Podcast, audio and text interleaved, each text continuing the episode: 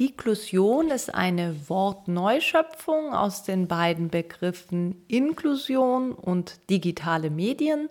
Mit Inklusion ist kurz gefasst gemeint, dass alle Menschen individuell betrachtet werden sollen und alle Menschen gleichermaßen das Recht auf Teilhabe an Bildung haben sollen.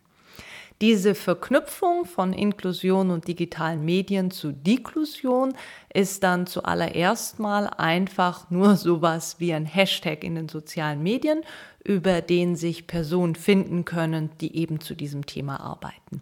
Ganz genauso hat es aber auch ähm, eine inhaltliche Komponente, ist also ein pädagogisches Konzept.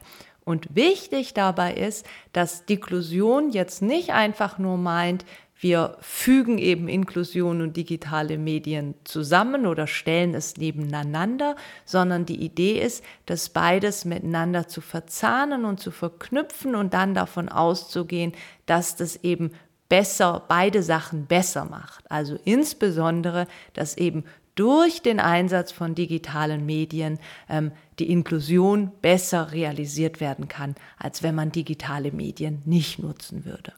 Dazu gibt es unterschiedliche Beispiele. Also zum Beispiel kann man sich auf der individuellen Ebene angucken, dass Lernende mit Hilfe von assistiven Technologien unterstützt werden können, sich ähm, eigenständig einen bestimmten Lerninhalt zu erschließen oder auch sich ähm, besser an einem Lerngeschehen, in einem Lernprozess einzubringen und daran zu beteiligen.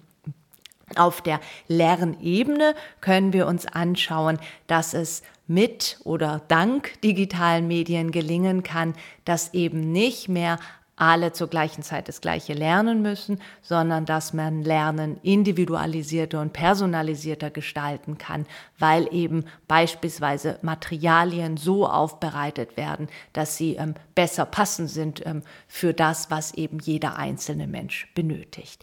Ganz genauso kann man sich auch die Lerngruppe angucken. Hier ist es dann so, dass Digitales sehr, sehr stark auch als ein Werkzeug gesehen werden kann. Also beispielsweise können Sachen mit Hilfe digitalen Medien besser veranschaulicht werden, besser präsentiert werden, sodass es dann eben für alle Beteiligten besser möglich ist, dem Ganzen auch zu folgen, sich ihre eigene Position dazu zu bilden.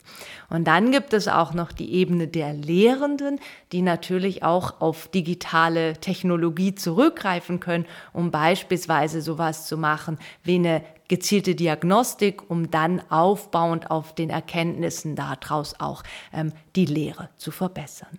So, all das sind Beispiele, wie eben digitale Medien und Inklusion nicht einfach nur nebeneinander stehen, sondern durch den Einsatz von digitalen Medien es besser gelingt, eine inklusive Bildung zu realisieren.